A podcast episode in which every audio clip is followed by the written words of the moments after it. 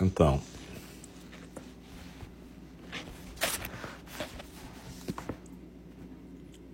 Boa noite.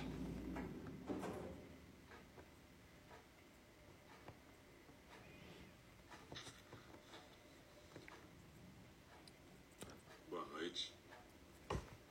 A gente está aqui para o primeiro programa dessa noite de quarta-feira, 22 de setembro de 2021. Aqui é o nosso Zendô na nuvem. Zendô virtual de Einindi, o Templo Zen do Cuidado Amoroso Eterno. Eu sou o Alcio, um dos professores de Einindi, coordenador, responsável pela Sangha. E então, eu queria agradecer a vocês que estão aqui e a gente vai começar daqui a pouquinho a nossa prática de meditação compartilhada dessa noite.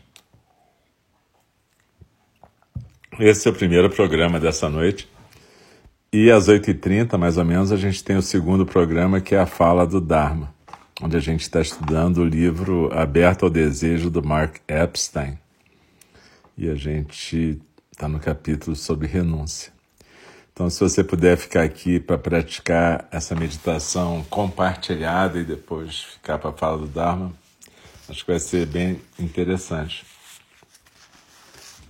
É, como sempre aviso, né? É, o itinerário aqui sempre é sujeito a mudanças. Como eu estou aqui no Itororó, às vezes falta luz, às vezes cai a internet, às vezes os cachorros saem latindo, tudo pode acontecer. Então já peço desculpas de antemão, se isso acontecer. Se rolar alguma interrupção, vocês meditem em silêncio até as oito e meia e quem sabe a gente volta. Mas enfim, ontem foi curioso, teve aquela meditação da paz, que foi às oito horas pelo Instagram, e pouco depois que eu acabei a meditação, a luz caiu, porque estava um vendaval aqui, e só foi voltar hoje uma hora da tarde. Então a gente teve sorte, pôde praticar junto ontem, quem estava junto. E, enfim, eu espero que hoje dê tudo certo aqui também, não tenha problema de falta de luz. Ou se tiver, que seja depois da nossa prática. Então, eu lembro que a gente tem práticas em Eningi às oito da manhã, às oito da noite, de terça a sexta, e às nove da manhã no sábado, fora os cursos e outras atividades, cerimônias. E é um prazer ter vocês sempre.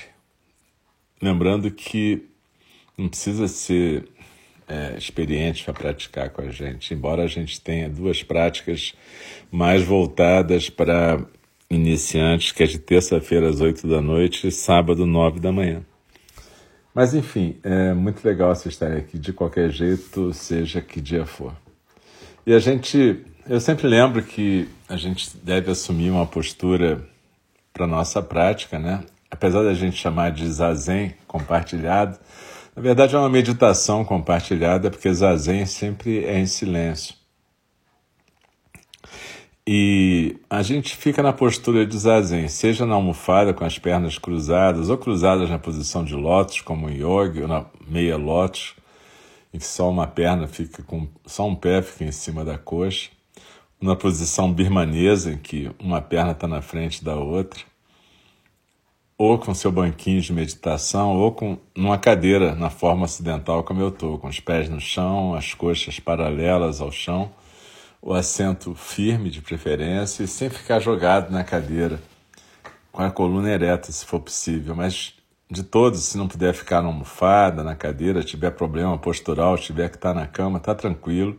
O importante é que você pratique junto com a gente, seja de que forma for, em que postura for. Então, procura arrumar o seu cantinho aí, a gente já vai começar daqui a um minuto ou dois. Eu sempre boto uma imagem do Buda da medicina aqui, um incenso. A Luna e o caramba estão aqui, ou seja, sempre pode rolar. Normalmente, quando eles meditam, a gente medita, eles meditam junto dormindo, às vezes até roncando, mas sempre pode acontecer alguma surpresa. Então é isso, pessoal. Muito obrigado pela presença de todos aqui. E a gente vai passar para o nosso primeiro programa dessa noite, que é a meditação compartilhada. Eu sempre convido o sino a soar três vezes para começar e uma vez para terminar o período formal de prática. Quando terminar, não precisa se mexer correndo. Então, vamos procurar nos aquietar. E vamos lá.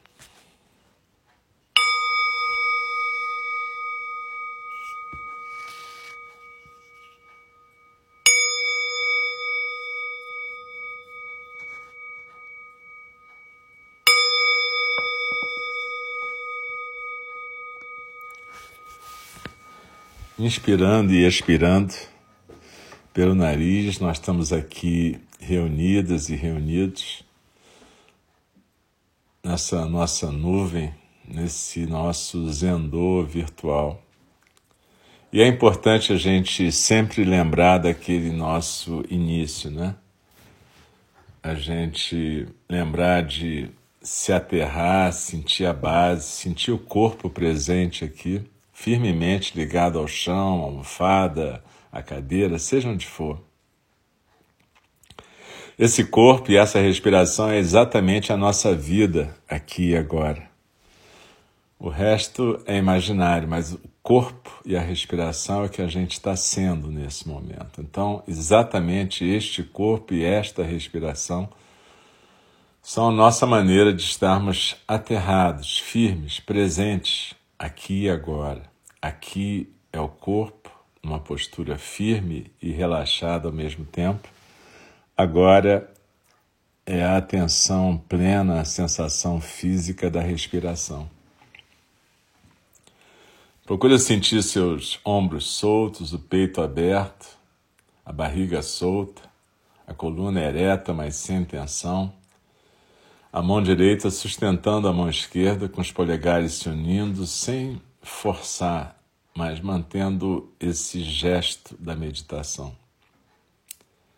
Então lembra do nosso pequeno ritual, estabelecimento desse nosso momento de meditação, aterramento, sentir o corpo e a postura, sentir se existe alguma tensão física, uma dor, uma preocupação e na próxima inspiração mandar o ar para esse lugar com carinho, tranquilidade para ir soltando essa tensão.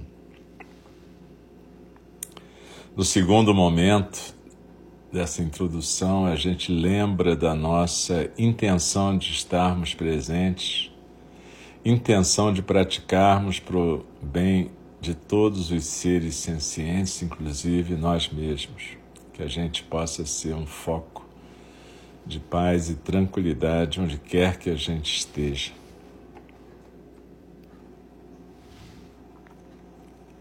E num terceiro momento a gente sintoniza com o nosso estado emocional. Não é analisar o que está acontecendo, é sintonizar, é perceber, se dar conta do que está acontecendo, se perceber, se aceitar. Esse se aceitar é uma das coisas mais difíceis na nossa prática.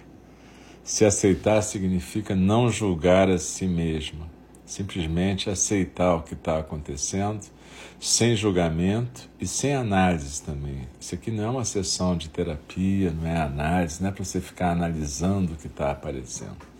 É para aceitar o que está sendo. E enquanto isso, a gente vai deslizando na expiração e se aquietando no centro. Lembra que o centro é aquele ponto quatro dedos abaixo do umbigo, no centro do corpo, no nosso rara. E cada vez que a gente expira, é como se a gente escorregasse por dentro de uma pirâmide invertida que está no nosso tronco, a base nos ombros e o vértice no nosso rara. Então desliza na expiração e vai se aquietando no centro. Esse nosso centro é o nosso lar, é a nossa verdadeira casa. Normalmente a gente acha que o nosso centro é na cabeça. A gente se coloca atrás dos olhos naturalmente. Então, deixa os olhos suavemente fechados, a boca suavemente fechada, a língua no céu da boca, a cabeça bem equilibrada no pescoço, os ombros soltos e procura perceber que o centro está lá, quatro dedos abaixo do umbigo. É o centro da experiência singular nesse plano, o centro dessa manifestação momentânea que a gente está sendo. No Zen, a gente não coloca o centro nem na cabeça, nem no coração, a gente coloca o centro no Hara. Veja bem, é o nosso centro, não é o centro do universo. Na verdade, cada uma de nós, cada um de nós é um centro. Esse universo não tem um centro só. E todos esses centros estão ligados na rede de Indra, como a gente já comentou. Todos nós estamos unidos como nós de uma rede que é a grande manifestação da natureza búdica. Então desliza na inspiração e se aquieta no centro. A nossa mente é a manifestação singular que tem a nossa identidade nesse plano. E tudo bem, a gente tem uma história, tem uma língua, e isso faz parte da manifestação singular do Dharma. Isso é lindo, isso é bacana, isso tem que ser honrado e respeitado mas não cultivado com apego.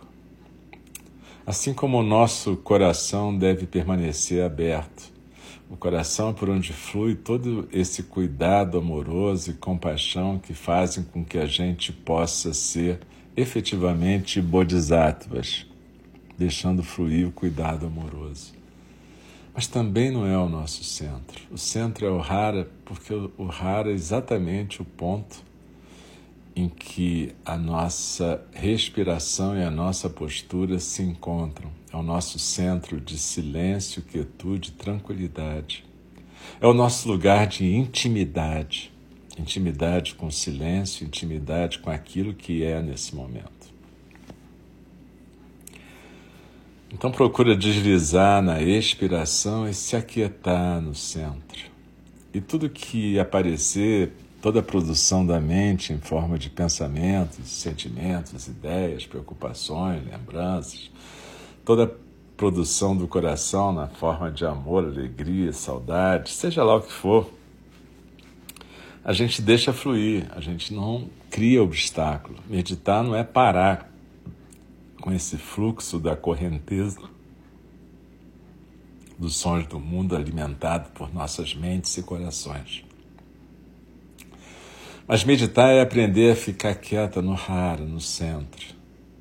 Deslizar na expiração e se aquietar no centro, como sentando numa ilhota, enquanto a correnteza dos sons do mundo vai passando por nós. Então desliza na expiração e se aquieta no centro. E se você for arrastada por algum pensamento, sentimento, ideia, tudo aquilo que a gente chama imaginação do futuro, na forma de desejo, medo, ansiedade, imaginação do passado, na forma de lembrança, saudade, mágoa, ou até a imaginação do presente, na forma dessa legenda que a gente coloca em tudo que está acontecendo, não faz mal, não briga com você, apenas lembra da sua intenção de praticar e traz a sua atenção de volta para o foco na sensação física da expiração e na postura. Sem discussão, sem brigar, sem julgar. Desliza na expiração e se aquieta no centro.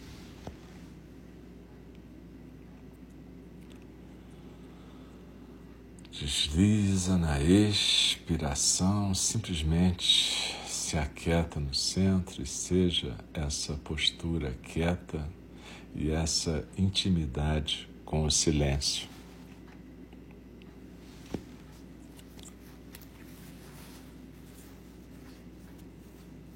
E observa que entre o final da expiração e o começo da próxima inspiração, tem um intervalo mais quieto, onde nem a musculatura respiratória se mexe.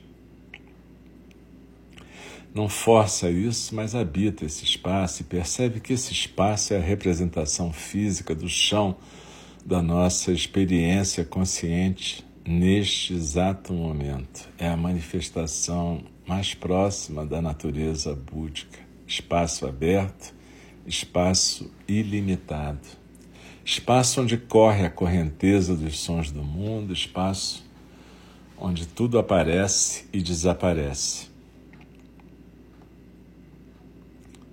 Desliza na expiração e deixe-se ser esse espaço aberto e ilimitado. Nesse espaço corre a correnteza dos sons do mundo e tudo aparece e desaparece, inclusive o observador. O observador que está falando aqui, o observador que está ouvindo aí e aqui. O observador é aquele que está meditando quando presta atenção na postura, na respiração, na correnteza dos sons do mundo, o observador que se aquieta em chamata, se aquieta em vipassana. Mas o observador também é aquele que simplesmente é mais um elemento que aparece e desaparece. É mais um elemento que desaparece e se dissolve na correnteza dos sons do mundo quando a gente desiste de ficar controlando a meditação. Quando nosso professor Buda Shakyamuni desistiu de controlar tudo, ele simplesmente despertou. Ele simplesmente deixou de ser Siddhartha e se tornou exatamente Buda, a manifestação viva do Dharma, a corporificação do Dharma. Então a gente tem uma chance em alguns momentos de deixar o zazen acontecer. Zazen ou jhana é exatamente isso. Ao contrário de chamata ou vipassana, não tem um observador tomando conta. Tem o próprio zazen nos inspirando e expirando, o zazen acontecendo. E ele deixa um perfume na nossa existência singular, existência nesse plano relativo, quando a gente termina o período formal de prática, ele deixa um perfume na nossa existência, o zazen. Então a gente pratica chamata, a gente pratica vipassana, tonglen e vários outros tipos de meditação.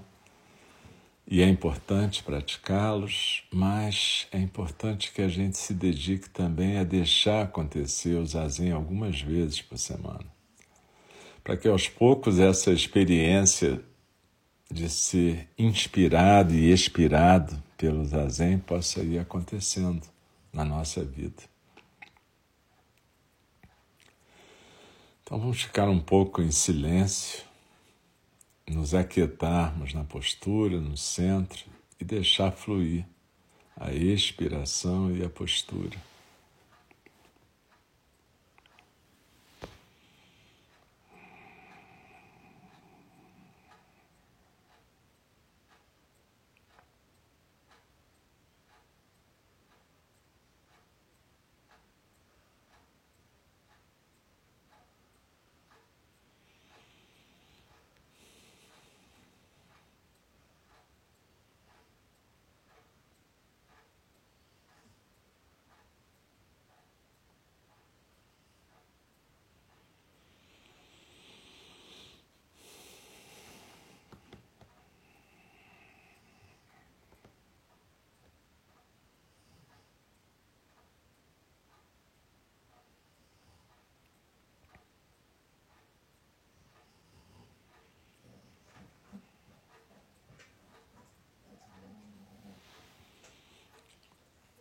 Deslizando na expiração, nos aquietamos no centro e na postura.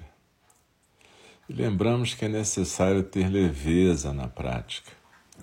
A gente não fica tensionando e forçando o corpo, a gente simplesmente ajusta o corpo na prática. Deixa ele quieto, tranquilo. Deixa a respiração fluindo. E não se obrigue a alcançar nada. Na verdade, a gente sempre sugere que a meditação seja praticada diariamente para permitir que aos poucos possa ir acontecendo isso que acontece frequentemente. Quando a gente para, senta e se aquieta, a mente dispara como um cavalo louco, como um macaco travesso. Mas se a gente se acostuma a praticar isso algumas vezes por dia, algumas vezes por semana, aos poucos, a gente vai domesticando essa mente, domesticando esse macaco. E finalmente a mente permite que o zazen aconteça. Porque aos poucos a gente vai percebendo que o perfume que o zazen deixa favorece a nossa prática de karuna, compaixão, meta, cuidado amoroso, o peksha, paciência, equanimidade e mudita, alegria transcendental. Como bodhisattvas, a gente pratica esses quatro incomensuráveis, mas para isso, Dogen Zenji dizia que o zazen era a fonte de tudo.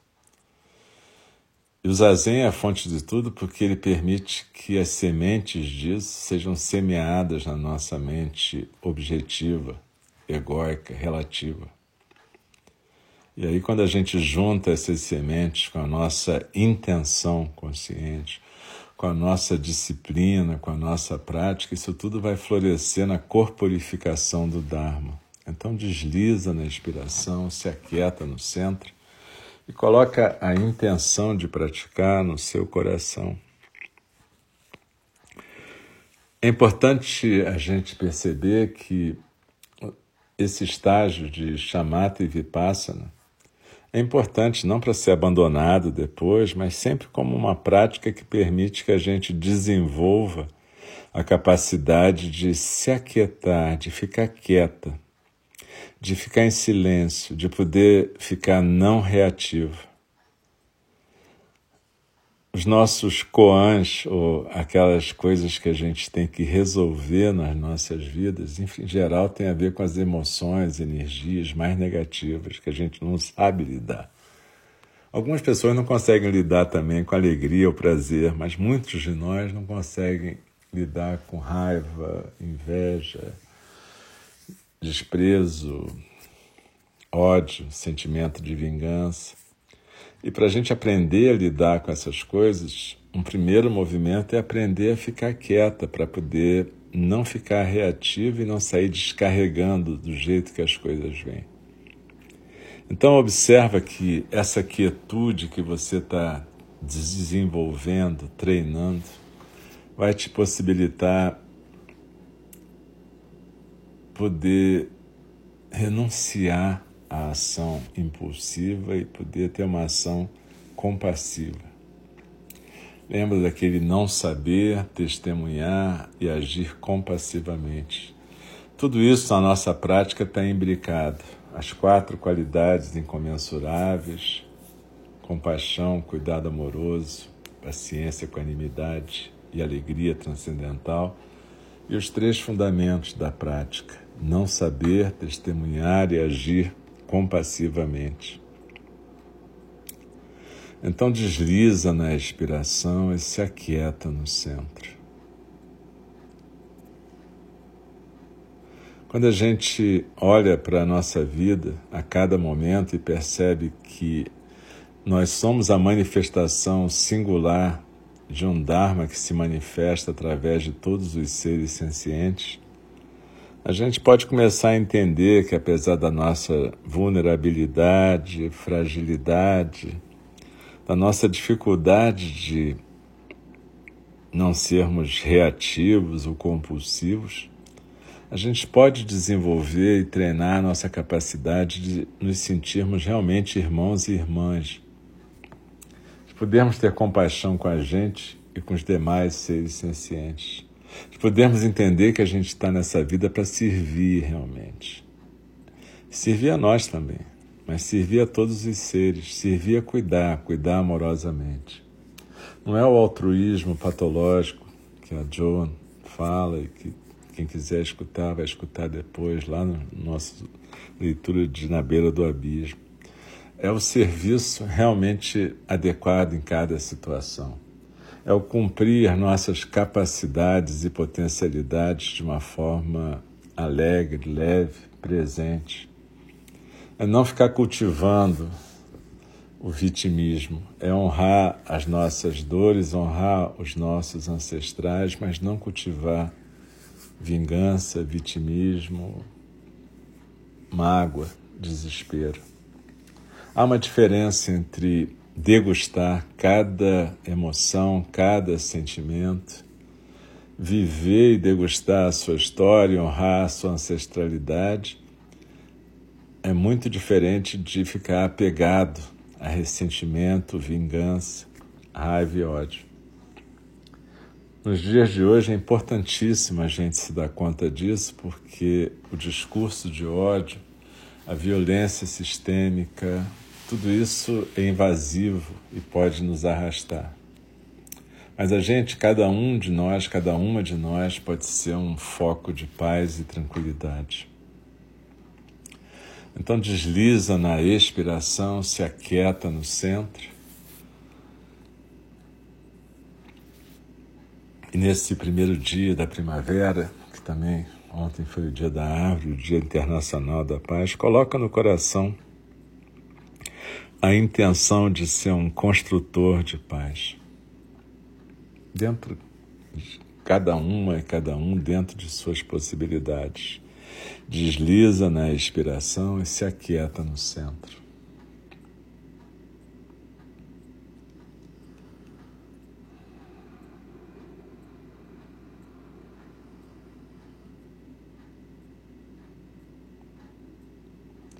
Percebe que cada uma de nós, cada um de nós é uma manifestação do Dharma. E como tal, nossos corpos, mentes, almas, falas, gestos são todos sagrados, sagrados e profanos ao mesmo tempo.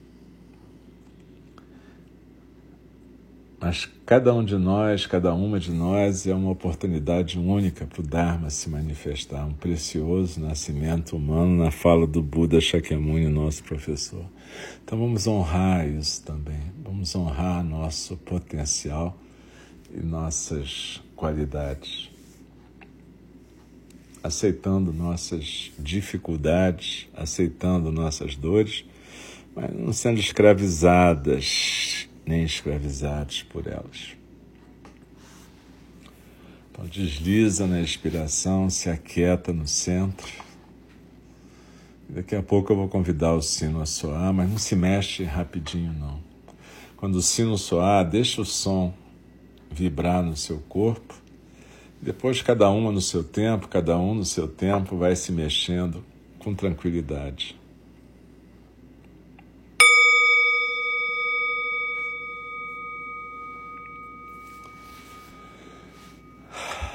E a gente pode ir